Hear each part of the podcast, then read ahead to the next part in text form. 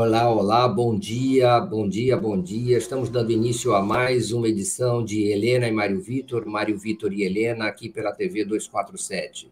Sejam todos muito bem-vindos. E Helena Chagas, bom dia. Bom dia, Mário Vitor, bom dia para todo mundo que está aqui com a gente. É uma alegria já chegar com tantos bom dias simpáticos aqui esperando a gente no chat, né? O, dia é bom, o dia é bom dia. Muito obrigado às saudações de todos, como o Fernando Melo de, do, de Belém do Pará, a Clarice, o Rinaldo, a Diama, a, o Beto Silva, como sempre, pedindo que vocês façam o seguinte: deem likes, gostei, joinha na transmissão aí do YouTube não é? Por favor, vamos ajudar a ampliar a repercussão desse nosso encontro. Também você pode se tornar membro do canal ou você pode fazer doações, não é? é você pode assinar em brasil247.com. barra apoio, brasil247.com barra apoio. Você pode ser membro e você pode doar pela chave pix@brasil247.com.br. Estamos dando início a mais um Helena e Mário Vitor, hoje dia 14 de fevereiro de 2023, 10 horas e 4 minutos. É, é, e então, Helena, nós estamos, não é, numa quadra, numa quadra interessante do do, do início do governo Lula. Há um debate intenso, iniciado inclusive pelo próprio presidente da República, em torno das taxas de juros praticadas, das metas de taxas de taxas de juros, da taxa básica de juros da economia, que é a taxa Selic, fixada pelo Banco Central e mantida pelo Banco Central em inacreditáveis 13,75% na última reunião do Comitê de Política Monetária. Isso, obviamente, não está, eh, não está sendo aceito pelo, pelo presidente Lula, que abriu fogo contra essas taxas de juros, e agora nós estamos na iminência de haver um, em meio a diversos episódios, Inclusive, ontem, uma entrevista do presidente do Banco Central, responsável pela manutenção dessas metas, ah, uma entrevista ao Roda Viva do presidente do Banco Central, Roberto Campos Neto, eh, defendendo a manutenção dessas taxas e já antecipando o seu voto na reunião do, do próximo Conselho Monetário Nacional, do qual participa o ministro Fernando Haddad ministro da Fazenda, a ministra do Planejamento, Simone Tebet, e o próprio Roberto Campos Neto, ah, defendendo a, a manutenção dessa, vamos dizer assim, dessa meta de juros, em, dessa meta de inflação, corrigindo, dessa meta de inflação em 3%, uma meta considerada muito rígida e que vai exigir uma taxa de manutenção altíssima da taxa de juros em níveis equivalentes àqueles que estão agora sendo é, é, praticados a partir do comitê, da reunião do Comitê de Política Monetária. Helena Chagas, é, há uma série de questões a levantar sobre isso. É, a entrevista do presidente, do presidente do Banco Central parece ter até antecipado o voto dele na reunião do Conselho Monetário Nacional, o que Fernando Haddad e Simone Tebet evitaram. Está a situação é muito, é muito complexa. Né? O próprio Diretório Nacional do PT também se, é, se envolve nessa disputa, presidente do partido. O que está acontecendo? Pois é, Mário Vitor, nesta manhã de terça-feira, o tom da mídia mainstream, né, de, de, dos veículos da, da grande mídia, é de que está havendo um aceno de paz, não é? Por parte de Campos Neto e por parte do presidente Lula nesse, nessa grande briga aí em torno dos juros altos, né? Por quê? Porque o Lula ontem à noite foi na festa do PT, onde a Gleice fez mais uma vez um duro discurso contra os juros altos, essa postura do Banco Central, e o presidente Lula ficou mais na, na retranca, não falou sobre o tema não acho que isso queira dizer grande coisa. É, Por outro lado, na mesma hora, o Campos Neto estava dando uma entrevista ao programa Roda Viva da TV Cultura e, segundo a interpretação não é, da maioria da, da, das pessoas, dos jornalistas, ele também acenou com uma bandeira branca de paz para o governo. Olha, eu tenho minhas dúvidas. Eu acho que ele acenou formalmente, sim, ele disse que está quer conversar com o presidente da República de novo, não é? Ele fez aquela aquela fala mansa, é, de certa forma também ele explicou, talvez meio fez no meia culpa porque não devia ter ido votar de camisa amarela, disse que a participação dele no grupo dos bolsonaristas, dos ministros bolsonaristas, era apenas técnica. É, e ele falou manso, ele falou é, manso, com uma postura ali é, é, de pacificação, mas, no fundo, para mim, na, na, na minha opinião pessoal, não é a bandeira de paz. Por quê? Porque ele deixou claro que vai votar contra a mudança da meta na reunião do CMNE desta quinta. Ele, ele deixou claro que ele é contra uma mudança na meta, porque ele diz que mudar a meta agora não ajudaria para a credibilidade do Banco Central. Ora, ele reafirmou todos os, os argumentos dele. O que, que ele fez no Roda Viva? Floreou, foi muito bonitinho, muito simpatiquinho, mas ele deixou claro o seguinte: que ele é que está certo, entendeu? Que esses juros altos é que estão certos. Que, que poderia, quem sabe, mudar lá para junho, julho, é, ele insinuou isso, mas ele não saiu da posição dele em busca de uma nova é, é, de uma mudança. Ele falou no máximo que poderia mudar ali a, a, a, a metodologia, não é? é que, que, já houve especulações de que, em vez de, de, de levar em consideração a inflação no ano cheio, eles poderiam passar a levar em conta a inflação é, anualizada, não é? A cada 12 meses, mudar um pouco os critérios. Pode ser que isso aconteça, que seja aprovado no Conselho Monetário Nacional. Mas me pareceu, eu posso estar completamente errada, gente. É, eu sou que eu estou indo contra uma imensa maré de colegas que acham que ele acenou com a bandeira branca. Eu não acho, não. Eu acho que ele foi, naquele jeito bonzinho dele, ele foi, ele, ele teve a arrogância de um presidente do Banco Central, entendeu? Que, que tem mandato, que acha que está certo. Então, não me pareceu é, que haverá um entendimento entre eles na reunião da quinta-feira, agora, do Conselho Monetário Nacional, do qual faz parte ele, Simone e Fernando Haddad. E como se dizia, né, pessoas da equipe econômica diziam que ele já, já havia dito a, a Haddad e a Simone que ele concordaria em mudar a meta é, tem um discurso, tem um ruído aí de comunicação.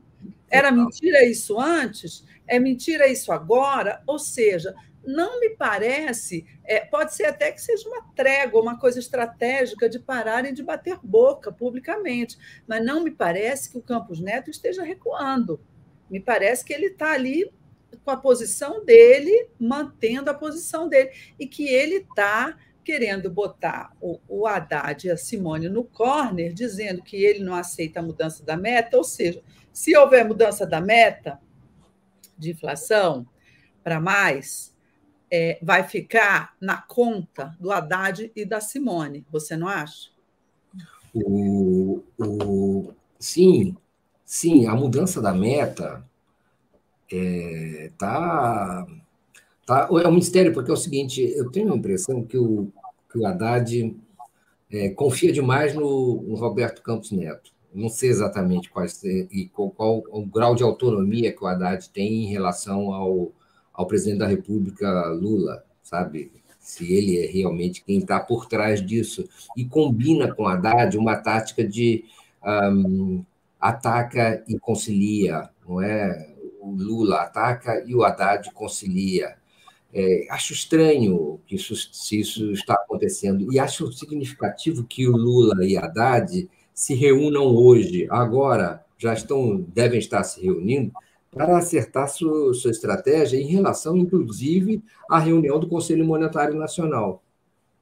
Como é que se estabelecem pontes com o mercado financeiro e, ao mesmo tempo, o Lula defende suas teses de absoluta é, necessidade de que seu governo tenha condições de se, de se efetivar, de se viabilizar no, uh, com uma taxa de juros adequada ao crescimento. Né? Essa taxa de juros simplesmente é, inviabiliza o governo do Lula em termos de ter, de conseguir sair do atoleiro da estagnação financeira, da estagnação econômica. Lula olha para isso e vê já o futuro delineado, e ele como uma espécie de refém do mercado financeiro e do Roberto Campos Neto, que, que, que é, de certa maneira, não é, Helena, ou a continuação em, outros, em, outro, em outra chave, ou na mesma chave, dos governos do Temer e do próprio Bolsonaro. Então, é, é, como é que o Lula se relaciona com isso? Resolveu radicalizar o seu discurso, de certa maneira, é, aí tem um jogo político. Eu não sei até que ponto essa combinação não vai ficar explícita hoje, depois da reunião entre Lula e Fernando Haddad. É quase que uma reunião formal para algo que talvez já tenha sido combinado informalmente nos bastidores e qual vai ser a atuação do Haddad pública. Há é, uma dúvida a respeito dos papéis que essas pessoas estão assumindo, Lula e Fernando Haddad, é, entre si e para o público. Essa dúvida não está esclarecida. Qual é o papel de cada um? Há quem diga que, ah, ao deixá-lo falando praticamente sozinho, né, no nível governamental, contra as taxas de juros do Banco Central, ao deixar Lula falando sozinho, é, Fernando Haddad expõe o, o, presidente da República desnecessariamente e deixa-o como que voz única a fazer esse discurso.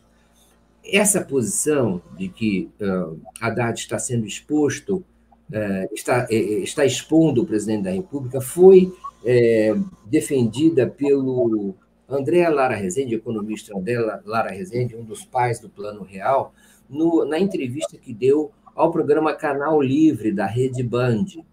O, o, o, é estranho realmente o questionamento em relação ao, ao Haddad. Ontem, Helena, na reunião do Diretório Nacional do PT, outras vozes se levantaram também questionando e na presença do, do ministro Fernando Haddad, é, questionando o papel da, da, do, do, próprio ministro de uma, de uma, espécie de contemporização em relação ao Banco Central. Houve falas duras, inclusive da, não, não exatamente com esse papel de questionar o ministro diretamente, mas houve falas duras, duríssimas, inclusive da presidenta do PT, Gleisi Hoffmann, no mesmo sentido.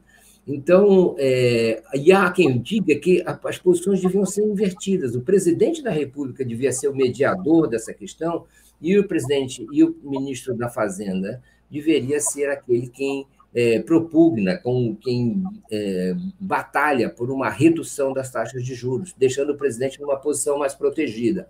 Enfim, é, o Lula não parece querer recuar desse papel e isso diz muito a respeito do seu governo e do seu, da sua disposição nesse início de governo. Vamos ver como é que as coisas se comportam nessa importantíssima reunião do Conselho Monetário Nacional, nem tanto pelos índices que ela vier a aprovar, mas pelo sinalização, pela sinalização que ela possa dar em relação a, a, a, a, vamos dizer, aos votos de cada um, a posição de cada um e a posição da própria ministra do Planejamento, Simone Tebet, nessa, como representante de uma parcela da Frente Ampla é, é, nessa polêmica. Né? Olha, eu discordo da opinião do, do, Lara, de outros que acham que o Haddad está expondo o presidente da República, não é? Ao ter uma posição mais moderada e deixando o Lula se expor no discurso contra os juros. Eu acho que não. Eu acho que Haddad e Lula jogam juntos. Eles fazem uma espécie de ali de distribuição de tarefas. O presidente da República é o político, ele é o, o, sujeito que saiu do palanque agora e que ainda está um pouco ali no palanque, porque todo presidente, atualmente, no presidencialismo à brasileira, ele tem um papel político importante. Então, o Lula está vocalizando essa questão dos juros aí, inclusive porque isso atrapalha o, o, o, o foco principal do governo dele, que é o crescimento da economia. Então, o Lula está com esse discurso, talvez muitos acham que ele foi, ah, ele se expôs mais, ele foi além, isso aí é uma avaliação, porém, me parece que ele está fazendo isso de uma maneira combinada com o Haddad. O Haddad é o ministro da Fazenda, a quem cabe o quê? Fazer as contas, se relacionar com os agentes econômicos, né?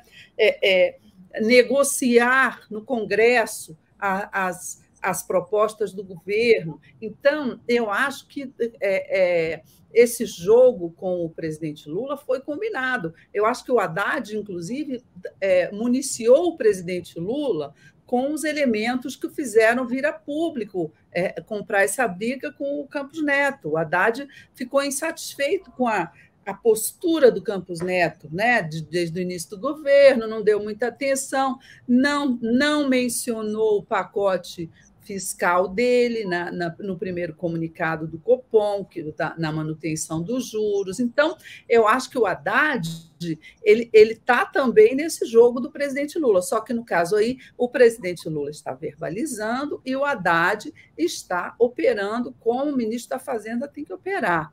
Eu, eu, eu discordo um pouco desse aspecto aí. Em cada governo você tem uma divisão de tarefas. Nesse governo, é, a divisão é dessa maneira. Então, é, é, eu não, não acho que o Haddad esteja agindo de forma errada, não. Você, ele tem o Lula, que é o presidente da República, que é a parte política, ele tem a presidente do PT, a Gleisi Hoffmann, que é a parte mais política ainda do governo, e ela está indo à frente. Por quê? Porque ela pode, ela é a presidente do PT, ela é uma deputada, ela tem lugar de fala, né? Então, ela ela está também falando dessa questão dos juros. E o, o, o Haddad já falou várias vezes de juros altos mas ele é o sujeito que faz parte do Conselho Monetário Nacional, ele é o sujeito que vai votar lá amanhã. Então, ele é, é, é, ele é o ministro da Fazenda que tem que fazer as contas. Eu acho que nesse caso aí, é, é,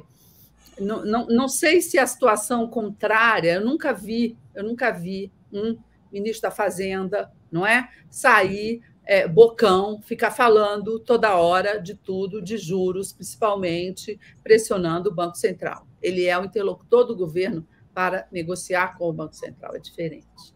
Agora, o que, que eu acho? Ah, o Campos Neto ele já bichou a reunião amanhã do Conselho Monetário Nacional. Por quê? Porque a ideia que se tinha antes é que ele concordaria, ele apresentaria a proposta na, na reunião do CMN de mudar, mudar as metas da inflação. Mudando as metas da inflação, mais adiante ali você pode começar a baixar os juros né, com, com mais segurança. É, então, o, o, enredo não é que se programava para essa quinta-feira é isso, vamos mudar as metas. Aí o que, que acontece? Chegou o Campos Neto lá no Roda Viva e disse simplesmente que é contra mudar as metas. Pode mudar? Pode, porque o Haddad e a Tebet, os dois, são, é, têm maioria no Conselho Monetário Nacional, e se decidirem mudar a meta, vão mudar. Só que eles, dois, vão ficar com o ônus de mudar a meta perante o mercado, esse pessoal todo, porque o que, que eles dizem? Ah, mudar a meta pode atrapalhar a credibilidade, é, enfim, vai vir todo mundo em cima, e não do Campos Neto, como parecia antes, que ele também quer. Eu acho que, no fundo, ele quer mudar a meta, porque vão cobrar menos dele, né?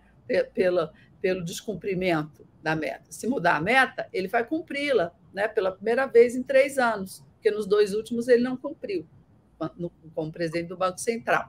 Agora, eu acho que deu uma, uma balançada nesse quadro. É possível que mude, sim. É, os dois são maioria, Simone e Haddad no, no, no, conselho, mas isso vai entrar. O, o Campos Neto saiu de fininho, tirou dele da reta. Se, se houver essa mudança da meta, vai, vai entrar na conta do governo Lula Então, você vê como ele foi esperto, como aparentemente está todo ah, a bandeira branca do, do Campos Neto, será que o Lula vai aceitar? Ah, para mim não tem bandeira branca porcaria nenhuma, entendeu? Ele está ali na posição dele arrogantezinho, não é porque ele falou macio que ele deixou de ser é, é, de manter a arrogância e, e ele não recuou na posição dele em relação aos juros, gente. Vamos prestar atenção nisso. Tá? Nem tudo que reluz é, é ouro, nem tudo que parece um apelo à paz e ao entendimento é, de fato, um apelo à paz e ao entendimento. Então, acho que agora, nessa manhã, Lula e, e, e, e Haddad devem estar discutindo essa questão da meta. Agora, não me surpreenderei se não mudar. Não sei, entendeu? Estava todo mundo muito convencido de que ela vai mudar amanhã, nessa quinta-feira. Vamos ver, eu tenho minhas dúvidas. O André Lara, ele deu importante entrevista no canal Livre Domingo. Hoje ele dá uma entrevista para Maria Cristina Fernandes lá no Valor, também importante. E Agora, ele, ele, ele assim, ele, ele, ele faz uma formulação fundamental na questão da dívida pública, na questão dos juros. Eu acho que ele é um novo formulador assim da, né, econômico, o mais profundo formulador econômico do governo. Agora, acho que ele não deixa o Haddad numa situação confortável, né, insinuando isso, que ele está sendo é mais fraco. É, tem, lá pelas tantas também, o André fala assim, Lara Rezende fala assim: ah, se eu entrasse ali naquele Banco Central, eles iam ver e tal. Aí a, a repórter pergunta, mas você quer ir para o Banco Central? Ele diz, não, e tal. Mas, é, enfim, é, você tem ali um outro polo, né, que é um polo muito importante de, de, de debate, de política econômica, mas que, nesse momento, é, é, enfraquece um pouco o Haddad. Eu acho que não é hora de se enfraquecer o Fernando Haddad. É hora de dar toda a força ao Fernando Haddad. O, bom, primeiro agradecer ao super sticker da Miriam Goldfeder, nossa fiel é, espectadora e muito qualificada.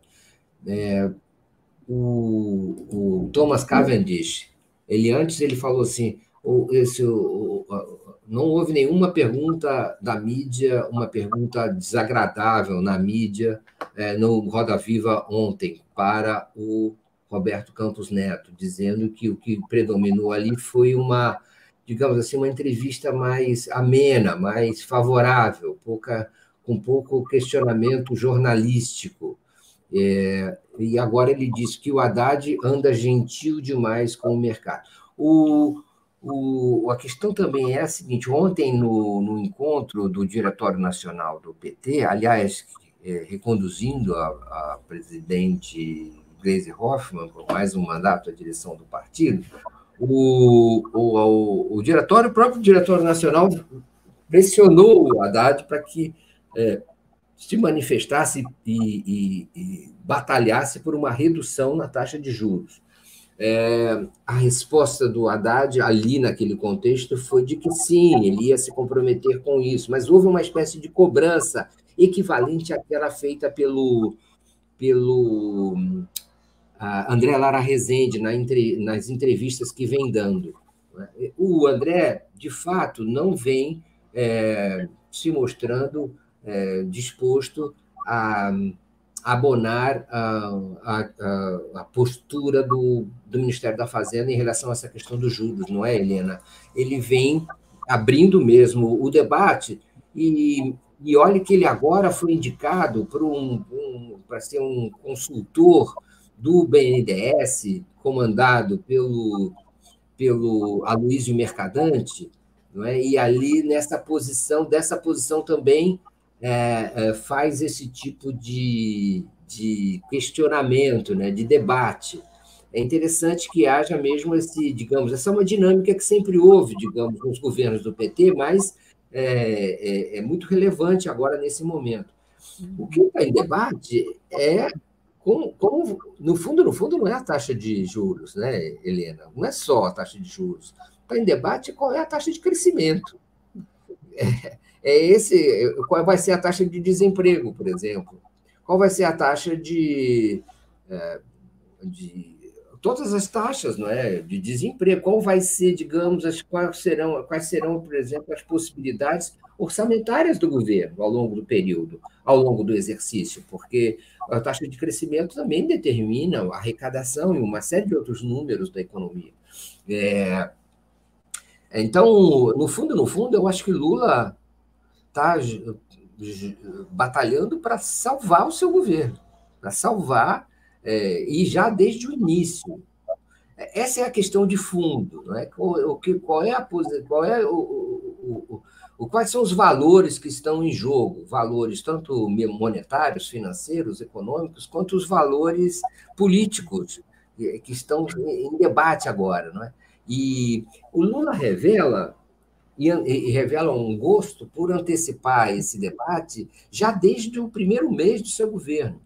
É uma urgência que ele parece não ter tido em outros, em outros governos, uma espécie de ah, avidez por esse debate e, e, por assumir um polo, digamos, é, um polo dinâmico nele, né, ativo, é, alguns, alguns podem querer dizer até muito ativos. Eu recebi alguns, alguns questionamentos de empresários tentando entender, acham que eu entendo esse assunto, acham que eu tenho alguma coisa a dizer, dizendo, tentando entender que o que eles acham que é um comportamento muito agressivo do presidente Lula nesse momento.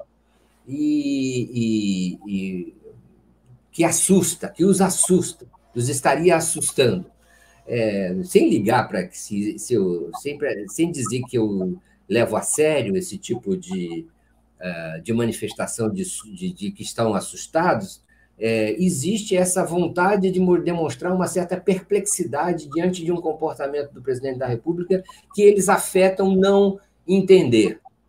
É, no fundo, no fundo, é, há uma disputa política para que mantenham seus privilégios, especialmente gente que vem do mercado financeiro ou que está no mercado financeiro, é, faz muito desse tipo de lobby, de pressão e de é, histeria é, desnecessária ou só, só para obter lucros, né? desperta, na verdade. Mas existe essa, essa, esse questionamento sobre o que, que Lula é esse, qual é o presidente que. que, que de, de, por que ele está agindo desse jeito? Eu até pretendo, se tiver competência, escrever um, assunto, um, um artigo tentando explicar por que Lula age dessa maneira nesse início de mandato. Helena.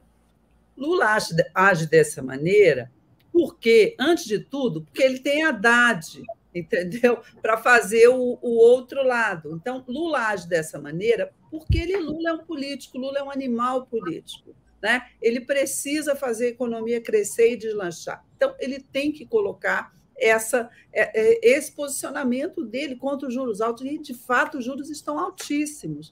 Mas ele pode agir assim porque ele tem o Haddad ali na outra ponta como negociador, como interlocutor junto a todos os setores da economia. Então, eles são uma dupla, gente. Tem que pensar Lula e Haddad como uma dupla. Ele não colocou o Haddad ali à toa, ele não colocou a Simone Tebet no planejamento à toa, ele não colocou o Geraldo Alckmin no Medic à toa. Né? Se ele tivesse a intenção de barbarizar e chutar o, o, pau da barraca, ele tinha botado o Lindbergh como ministro da Fazenda, né? ele tinha botado outras pessoas, e ele não botou. Ele botou o Haddad. Então, o Haddad está lá cumprindo o papel dele. Agora, se tem uma. Então, eu acho que a, a, equipe conciliatória é a equipe de Lula, não é a equipe conciliatória que está expondo o Lula, que está indo contra o Lula. Não é, não. A equipe foi o Lula que botou e ele que está mantendo. Por quê? Porque ele quer fazer esse jogo. Lógico, ele tem que pressionar pela queda dos juros. Ele tem que fazer um pronunciamento político para reduzir os juros, para mudar as metas, para retomar o crescimento. Agora, ele bota também ali na equipe econômica nomes que dialogam também com o mercado. Né? Então, é, faz parte, isso aí faz parte do jogo do Lula. A gente não está vendo ali, dentro do governo Lula, uma divisão. Ó, oh, o Lula vai para um lado e o Haddad está indo para o outro, contrariando o Lula. Não existe isso, minha gente. Tudo que o Haddad faz é, é o Lula que mandou. Ele, né? ele é nomeado pelo Lula e obedece ao Lula. Não, não, né? sabe, isso aí é uma coisa falsa. Agora, se tem uma coisa boa que eu, eu vi numa, na matéria do valor de hoje, do Lara Rezende, em que, que ele falou, e eu acho que ele está certo, é que ele sugeriu que a âncora fiscal, né, que o novo arcabouço fiscal que o governo vai mandar ao, ao Congresso é, devesse entrar antes da reforma tributária. Eu acho que ele está certo, ou ao mesmo comitantemente. No, no, no, cronograma do governo, eles estão indo primeiro na reforma tributária, depois vão mandar esse projeto. Mas eu acho que ele acha que se inverter essa ordem, ele acalmaria o mercado, porque havendo uma âncora fiscal, você não tem mais essa insegurança que eles alegam para manter os juros altos. Olha, vão manter. O, é, tem uma insegurança muito grande, não tem âncora, o teto está completamente furado, o teto desabou e você não tem uma, um arcabouço fiscal para mostrar que ele tem responsabilidade fiscal no lugar ainda. Vai ter, mas talvez o ideal fosse, como diz o, o Lara Rezende, como eu entendi o que, o que o Lara Rezende disse, eu não disse isso explicitamente, eu acho, vamos começar pelo arcabouço fiscal. Estabelecido isso, ó, gente, tem aqui o fiscal, então vamos à luta, vamos baixar esse juro e vamos é, é, fortalecer o crescimento da, da economia. Então, eu acho que isso pode ser um aviso importante, isso pode ser um toque bastante importante. Agora, a parte dessa situação, eu tenho muita admiração pelo André Lara, sobretudo pelo, pela trajetória dele, de que foi ali um dos pais do Real, sujeito inteligentíssimo, é, e, é, neoliberal, e que ele fez uma inflexão, e uma inflexão é, de teoria econômica monetária, né? É, é, é, não é uma inflexão política apenas, ele fez uma inflexão consubstanciada, com argumentos, não é? É, é um, um, sujeito com muita consistência. Agora, eu acho também que é o seguinte: é, por que, que ele não aceitou, então, ser o ministro da Fazenda? Aposto que se o Lula tivesse convidado, se, se o Lula soubesse que ele aceitaria, o Lula botaria ele como ministro da Fazenda ou ministro do Planejamento. Então, essa posição de você não querer ir, não foi, e agora ficar torpedeando quem foi, não acho das melhores, não o, o, a Fátima Helena da, da Fonseca Miranda fala: Mário e Helena, se o Conselho vota rever a meta, o Campos Neto é voto vencido? Uma pergunta bem objetiva da Fátima Helena. Ah, só um, um, uma observação antes da gente falar sobre isso. É, não me lembro, certamente houve, mas eu não me lembro de reunião mais interessante do Conselho Monetário Nacional do que essa é, nesses anos todos de acompanhamento desse conselho. Deve ter havido, só eu que não me lembro, né? A Márcia Costa Guedes manda um super sticker, a gente recomenda, a gente agradece, muito obrigado. É, é, a Maria Eliane Canuto Calais, Calé fala: precisamos debater, discutir e combater a inflação no Brasil. É, a Olivia Hesner te pergunta: e a, e a Tebet, Helena? É, a Tebet é muito interessante também. É, e, e a, a, mesma coisa pergunta o Angel Fox. E a Tebet? É, e o Angel Fox fala também 2 a 1 um, e está mudada a meta. É isso aí, Helena? 2 a 1 um, está mudada a meta? 2 a 1 um está mudada a meta. Tebet e o, e o Fernando Haddad, se votarem para mudar a meta, é, é, eles mudam. Agora, a, a, questão agora é saber se eles vão mudar e, e, contra a vontade, digamos assim, do Roberto Campos Neto, e aí eles vão assumir a mudança da meta, que, segundo se conta no bastidor da equipe econômica, o Campos Neto chegou a sugerir e a defender junto ao Haddad, entendeu? Então ele está fazendo uma ele está fazendo uma política é, é, meio dúbia aí, pelo que eu entendi, né? Não sei, pode ser que eu esteja enganada, mas eu acho o seguinte: a Tebet, a Tebet é fiscalista, a Tebet é de um outro pensamento é, econômico, a Tebet não é de esquerda. É mais chegada ao, ao neoliberalismo, mas eu acho que a Tebet, sobretudo, ela é agora uma ministra nomeada pelo Lula. Recém-nomeada. Ela tem pouco mais de 40 dias como ministra do Planejamento. Então, eu duvido que a Tebet vá defender uma, um outro posicionamento contra o Haddad, contra o presidente Lula. Então, eu acho que ela fará o que o presidente determinar nessa conversa agora pela manhã com o Haddad no Palácio do Planalto. Acho que a Tebet é, é, ela ainda está naquela fase de ministra recém-nomeada, acabou de chegar. Então, eu acho que ela, é, é, se, se o governo resolver que vai mudar a meta, a Tebet vai votar a favor de mudar a meta e os dois vão mudar a meta. Agora, o, o, e, o, e o Campos Neto vai ficar ali de bonitinho, entendeu? Ah, não queria e tal, mudou. Enfim, vamos, vamos aguardar o que, que vai acontecer na quinta-feira, talvez nada. É, é não, é, é, nessas questões institucionais do funcionamento da economia, há uma espécie de manto de, de privacidade que, que é diferente daquelas ah, interações normais da política. Né? Há uma espécie de uh, véu que cobre as cotoveladas e as, e as artimanhas que são usadas nesse debate, inclusive para ocultar os reais interesses dos personagens presentes nesse encontro, especialmente quem é esse Roberto Campos Neto, né? que jogo ele está fazendo? Por que ele está fazendo esse jogo? Por que as taxas de juros são tão altas nesse país? Não é? O coisa que até agora ele não conseguiu explicar, não é? Por, por, de maneira muito eh, objetiva e clara. O, não, outra pessoa que eu acho que joga muito articulada com o presidente Lula precisa saber quem é mais articulado com o presidente Lula, se é o Fernando Haddad ou se é a Gleisi Hoffmann. Um dos dois tá, tá, tá, tá não está revelando totalmente o jogo. Ah... Os, dois, os dois, os dois são tão articulados e o presidente Lula é tão habilidoso politicamente que ele bota um para falar uma coisa e outro para falar outra. E tudo e, e continuam no mesmo governo. E, e a, o, o Le, a Leda Henrique diz que concorda com você. Né? Aliás, várias pessoas aqui. A Arlene Aldi também, também concorda. Como em qualquer arranjo político, há estratégias políticas que nem sempre entendemos aqui de, for, de fora. Concordo, Helena. É, e, então, aí essa, fica, fica essa dúvida, fica essa questão então, é, vamos ver como é que a coisa se resolve na reunião do Conselho Monetário Nacional.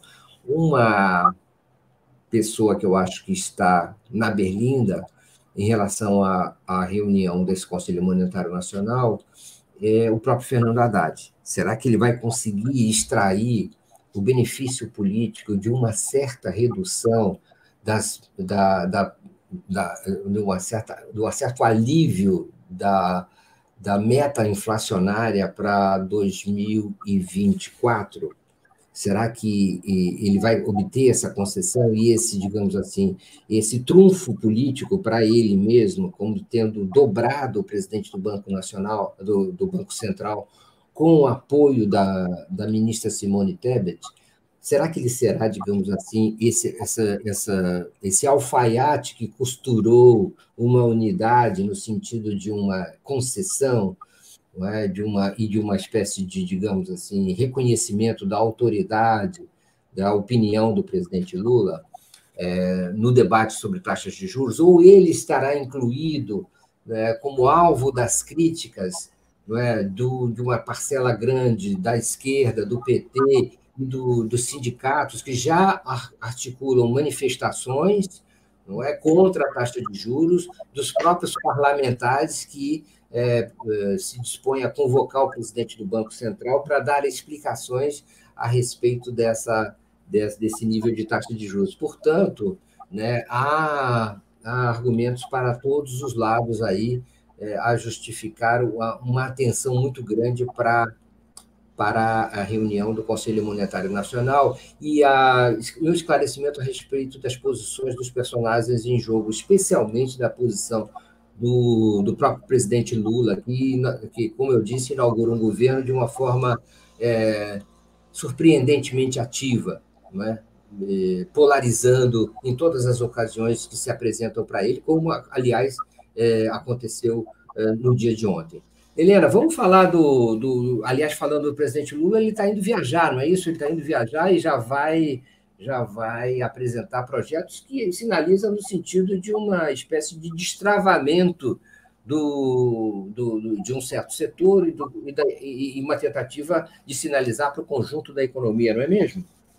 Sim, exatamente. Ainda sobre o Haddad, né? Será que ele vai ter é, é, o retorno político, né? Que você perguntava? Acho o seguinte: nesse momento, ele está preocupado é em fazer a economia deslanchar tanto quanto o presidente Lula. O futuro político do Haddad depende do sucesso deste governo. O Haddad é, em princípio, o candidato preferido do Lula, o candidato é, é o, o, o candidato mais forte a sucessão do Lula é, é, no, dentro do governo. Então, ele investe no mesmo que os outros estão investindo. Se dentro do governo você tem a Gleice falando forte, o Haddad falando um pouco menos forte que a Gleice, o Lula falando forte, mas hoje talvez falando menos forte, é porque tudo isso faz parte de um mesmo quadro. Eu sei que muita gente vai querer aproveitar essa situação para atacar o Haddad, né? Claro, o PT não seria o PT se o PT não brigasse no governo, certo? É, isso é absolutamente normal. Mas eu acredito que se o Haddad desempenhar bem essa função dele de algodão entre cristais, de negociador não é, da economia, e, e a economia crescer, ele será o principal beneficiário do crescimento da economia, por mais que outros petistas batam nele, Mário Vitor. Eu acho isso. Aí você falou sobre o, a questão do, do, do, do, do, Lula hoje, finalmente ele vai deslanchar um dos principais programas do governo dele para gerar empregos, para é, é, estimular as obras, que é o Minha Casa Minha Vida. Minha Casa Minha Vida, hoje ele vai lá em Santo Amaro, na Bahia, não é? Vai, vai de lá ele vai, vai entregar uma série, um, monte de casas, não é pronta já do Minha Casa Minha Vida, e ao mesmo tempo, pelo Brasil afora, estarão sendo entregues outras obras, não é, em outros municípios, em outras cidades, e, e, que vão transmitir ao mesmo tempo. É importante, por quê? Porque você dá um mostra o, o, o investimento, né, o estímulo à construção civil, o estímulo à construção de casas, o estímulo ao emprego, sobretudo. É por isso que o Lula está botando essa roda do Minha Casa Minha Vida para girar, porque ela foi importante nos governos passados dele, ela foi importante no governo Dilma. Eu me lembro que eu fui muito inauguração do Minha Casa Minha Vida com a presidente Dilma, e, e, e realmente é é um programa que a gente se emociona, porque você chega lá e você entrega a chave da casa na mão da mãe, geralmente, da chefe de família, que é a mãe, e, e, e, você vê a emoção das pessoas, você vê a, a alegria, a satisfação das pessoas nesses eventos, é, mas não é só aquela pessoa ali que está beneficiada é quem, quem ganhou emprego, quem trabalhou na obra, é a própria empreiteira que botou para rodar lá a economia, enfim. É, é, o, o, esse ato hoje do, do, Lula é bastante interessante. E, e nota-se, hoje de manhã eu já vi uma, uma entrevista do Lula falando sobre isso ao jornal à tarde, né, da Bahia, lá de Salvador, e mostra que ele está re, re, recuperando a estratégia que ele sempre teve. Né? Ele dá uma entrevista para a imprensa lo, local na véspera da viagem dele, não é? prepara essa viagem e aí ele vai no dia seguinte, ele é, é, usar, né? sabendo usar a comunicação. Acho que vai ser importante e, e vamos ver a, a tendência agora, né? depois que passou essa fase do governo eh, de crise institucional, de, de reação ao golpe, né? Parece que hoje está tendo mais uma etapa da, da, da operação é, Salva Pátria, né? Acho que o nome é esse. Pra, pra... Lesa Pátria, né? Hã? Lesa é, pra... Pátria. Lesa pátria, desculpa, lesa pátria, salva pátria, para prender é, é, pessoas, é, esses golpistas, né? Mas depois dessa fase, acho que o Lula agora ele pode se dedicar a governar, né? Aos temas importantes do governo dele, e um deles é esse: é levar as obras para o Brasil inteiro. É, o, o, lê aqui a, o superchat do Adilson Caxis Mídia. O Campos Neto é garoto de recado do André Esteves. Ou todos já se esqueceram do áudio vazado em novembro de 2021, naquela reunião com investidores. Ah, obrigado. A Daniela Ribeiro, complementando, fala: Campos Neto, super independente. André Esteves, dois pontos abre aspas. Aí o Campos Neto me ligou, queria saber qual a melhor taxa, etc. Fecha aspas. É, também queria agradecer é, o, o, o, o superchat da Nina Schobenhaus, uh, o super sticker dela, muito obrigado. E, uh, e a Cíntia Chaim fala: muito melhor o Lula falar, ele pauta o assunto. É, tem esse aspecto também de comando da agenda, né? de, é, de, vamos dizer assim, de certa maneira, direcionar, pautar, como diz a Cíntia, o, os debates nacionais. Isso é algo que talvez o Lula tenha ainda aperfeiçoado em relação aos mandatos anteriores. Né? Já sair comandando o debate com a força presidencial e orientando a, a discussão segundo seus interesses, né? mesmo que. É, e colocando abaixo dele os ministros que aí seguem ou é, tentam, digamos assim, é um pouco o que o Bolsonaro fez, né? com o sinal exatamente trocado, é, sai, sai polarizando o debate, já sai polarizando, e os ministros é que fiquem, digamos, tentando amenizar ou conciliar ou ah, temperar é, o, o, debate a partir da posição do presidente da República. É um sinal novo né, que o Lula vem inaugurando desde agora. E, e é, a Selma Pascoal fala: Haddad não é bobo, é competente e é leal. É, e então é, tem esse, tem esse debate. Sobre Bom, nós estamos falando de duas coisas ao mesmo tempo, vamos assim mesmo, tá bom, Helena? É, vamos assim mesmo, e eu vou falar um pouco do, do Minha Casa Minha Vida. Acho ótimo relançar, é importante ter ações logo no início, é importante não participar só do debate, não polarizar o debate apenas, mas também mostrar ações concretas, também é, re, é, mostrar realizações, é, sinalizar com essa vontade de realizar coisas, de destravar os projetos que estavam travados ao longo do governo Bolsonaro, é, de certa maneira, mostrar um contraste com o governo anterior. Sim, acho, porém, que é também importante, no caso do Minha Casa Minha Vida, dar atenção à posição de vários urbanistas e mesmo sanitaristas a respeito desse projeto, que questionam seus, seus princípios, sabe? É, de é, Claro, reconhecem a necessidade da construção de novas moradias em, em quantidades grandes, mas também questionam muitas vezes o fato deles estarem né, afastados das cidades, em bairros muito distantes, numa cultura que re, revaloriza ou que repete uma cultura do automóvel, do transporte individual, que é, também ameaça a, a, os, os bolsões verdes em torno das cidades e não valoriza, em geral, o centro, das, o centro muitas vezes decadente das cidades. Então, há uma espécie de indústria da construção do Minha, minha Casa Minha Vida que precisava, e os sanitaristas e os urbanistas questionam essa, é, os pressupostos dessas construções, a própria inspiração, o próprio espírito delas é, que eles acham que deve ser feita, mas de outra maneira.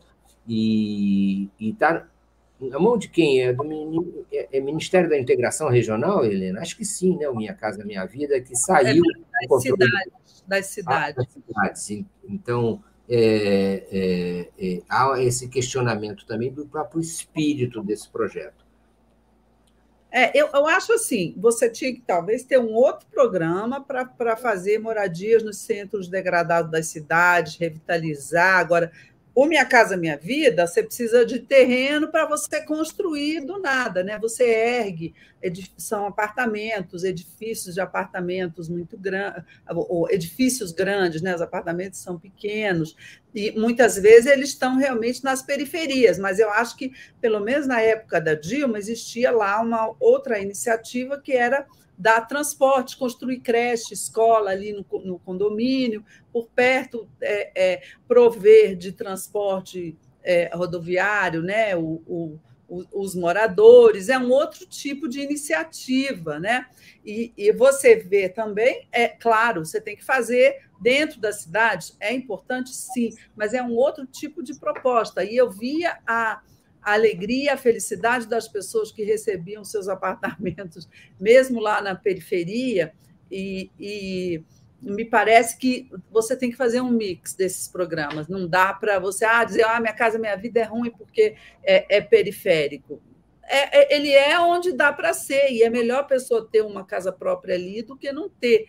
Mas, claro, você tem que fazer outros tipos de intervenção ali, urbana, não é? habitacional, dentro das grandes cidades. Mas eu acho importantíssimo Minha Casa Minha Vida, mesmo onde ele é. Por último, é, Helena, é, você, eu tenho percebido da parte do presidente Lula uma, uma disposição nova é, e uma vontade de, de, de polarizar também é, muito intensa. A minha tese é de que, e eu tenho ouvido pessoas do PT a esse respeito, é de que Lula resolveu desde o início não se confrontar com sua base.